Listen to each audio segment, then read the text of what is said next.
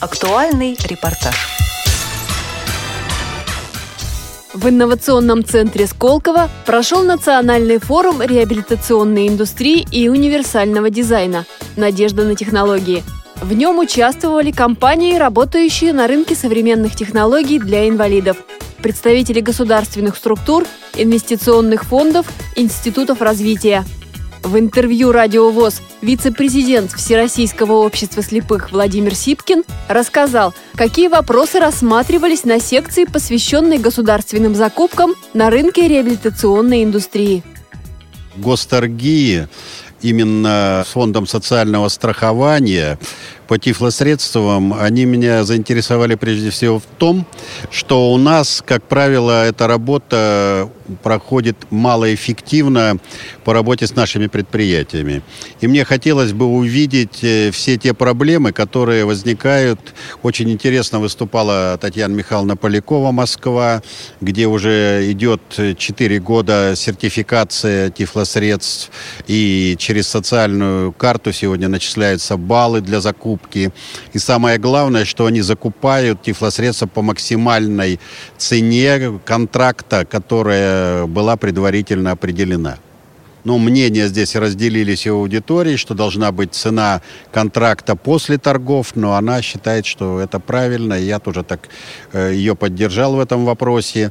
И, конечно, обсуждение, прежде всего, тестирования вот, средств э, технической реабилитации – они меня тоже заинтересовали, так как э, верификация подгузников, памперсов и всего остального, вот была найдена специальная лаборатория уже в Москве, и были возвращены где-то 5 миллионов адсорбирующих средств фирме «Белла Восток» ну, реально были заменены после тендера. То же самое, что в случае отклонения вот э, тендера по каким-то вариантам качества зависают деньги. Это характерно и для наших предприятий сегодня, когда идут какие-то спорные вопросы. Владимир Сипкин поделился опытом закупки тифлосредств, который накоплен у Всероссийского общества слепых. Всероссийское общество слепых занималось когда-то закупкой тифлосредств. Я вспомнил магнитофоны катушечные Дайна и протоны наши знаменитые, на которых мы читали в свое время книжки, трости, которых было много я услышал все те проблемы, которые когда-то были у нас вот в Советском Союзе при закупке этих средств. Что очень внимательно надо медико-социальной экспертизе составлять совместно с общественными организациями инвалидов, с какими-то советами, которые при них должны быть созданы. Наверное, вот и индивидуальные программы реабилитации инвалида, где определять э, четкое понимание, что, ну, наверное, человеку, если далеко за 60, то, наверное, тифлосредство должно быть соответствующего плана. И мы в свое время на это теряли очень много средств, так как, в принципе, ну, те же магнитофоны уходили внукам, правнукам, там, кому угодно, да, когда бабушка получала, а мне положено, вы отдайте, да. Ну и сегодня такие же варианты, наверное, программное обеспечение и все остальное – это то, что требуется для незрячих, ну, требуется, наверное, не для всех людей. Просто есть варианты, на которыми надо подумать. То есть это должна быть дифференциация четкая, понятие и без обиды для человека. Все-таки надо реально вопрос решать прежде всего с учетом, ну, наверное, его потребностей и возможностей тех, которых он работает. Вице-президент ВОЗ также обратил внимание присутствующих, что необходимо снизить срок использования тифлоустройств, которые применяются для реабилитации инвалидов по зрению. Конечно, 7 лет – это очень большой срок, и с учетом очень интенсивного использования незрячими вот этих средств, ну, они выходят из строя намного раньше. Ну и, естественно, электронная промышленность развивается совершенно другими темпами, и за 7 лет это устройство просто безнадежно устаревает, и оно, в принципе, не конкурентно уже с новыми да, изделиями, которые появились на рынке. И нам действительно очень обидно, что мы вот в этом плане как бы не можем дать человеку полностью вот адаптироваться именно с учетом роста так сказать, прогресса, да, то есть технического, и работать достойно вот с этими вопросами.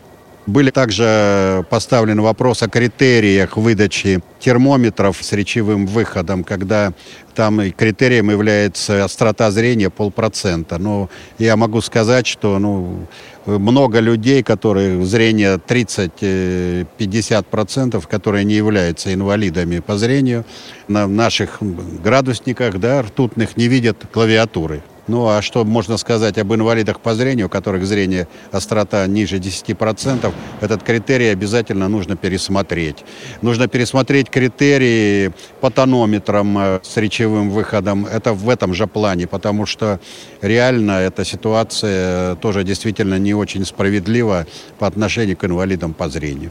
14 декабря будут обсуждаться вот э, новый закон и классификатор по техническим средствам реабилитации в ближайшее время выйдет портал, где будут регистрироваться поставщики и будут регистрироваться средства технической реабилитации, технические задания и все остальное. То есть и вот э, этот вопрос как раз э, будет э, решаться вот в декабре месяце. То есть 2018 год, он вообще-то несет определенные изменения для всех людей с ограниченными возможностями. Естественно, наверное, будет где-то какой-то опыт и негативный, но я думаю, что с учетом того, что наша организация всегда участвовала живо в любой работе, мы все эти вопросы и решим. В рамках форума реабилитационной индустрии прошли экскурсия по технопарку Сколково с посещением научно-исследовательских лабораторий и соревнования по кибатлетике мероприятие достойное, кибатлетика здесь. Я знаю, что буквально в конце ноября пройдет в Санкт-Петербурге, и там будет уже в кибатлетике участвовать будут с новыми средствами ориентирования инвалиды по зрению будут испытания проходить, то есть на какие-то полосы препятствий, там, где будет возможность пройти с классической тростью, потом, допустим, с каким-то ориентирующим устройством, с устройствами мобильной связи, также по ГЛОНАСС, там, GPS и все остальное, ориентирами. То есть вот такие вопросы, ну, наверное, дают то, что прежде всего рассматривается и конкурентоспособность, да, вот этих средств, и их возможности, и необходимость, в общем-то, их тестирования в этом варианте, она, наверное, самая лучшая. На секции, посвященной проблемам применения универсального дизайна и стандартных подходов при создании доступной среды в инновационном центре Сколково, выступал главный региональный технический эксперт по вопросам формирования безбарьерной среды для инвалидов по зрению Сергей Сохранский.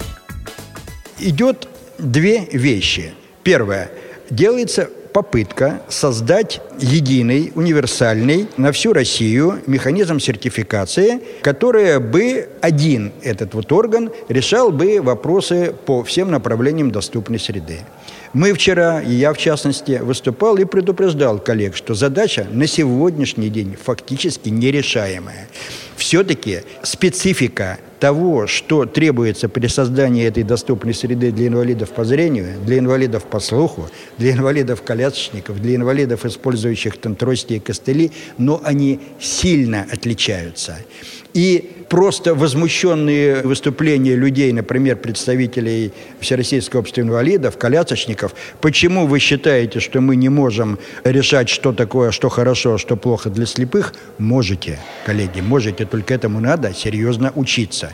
Только надо обязательно подтвердить свои знания в этой области. Учитесь, подтверждайте ради Бога, участвуйте в этой работе. Но на сегодняшний день практически 100% объектов, которые делаются, принимаются, проектируются, проектируются без участия специалистов, экспертов Всероссийского общества слепых, они не для слепых.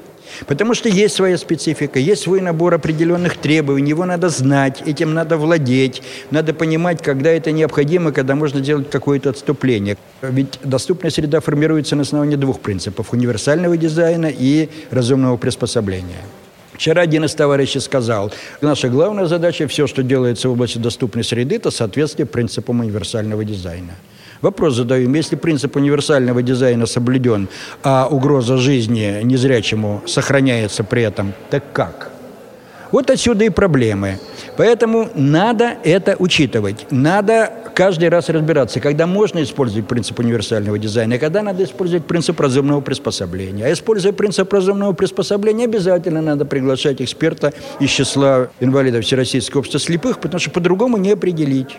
Вот одними стандартными нормативными документами все жизненные ситуации не опишешь. Вот это надо просто понимать.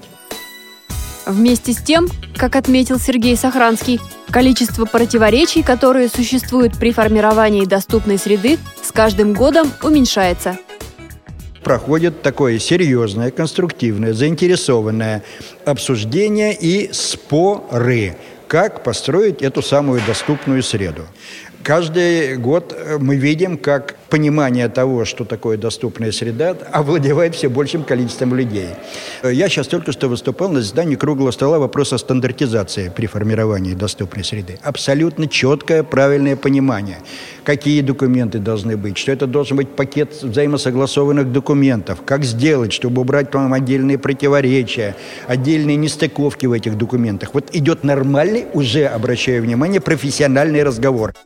На заседаниях форумов Сколково участники также обсудили проблемы поддержки инновационных проектов реабилитационной индустрии, опыт участия в разработках российских вузов, международный опыт применения технических средств реабилитации и возвращения людей с инвалидностью в активную жизнь. Программу подготовили Анастасия Худякова, Иван Онищенко и Олеся Синяк. До новых встреч в эфире «Радио ВОЗ».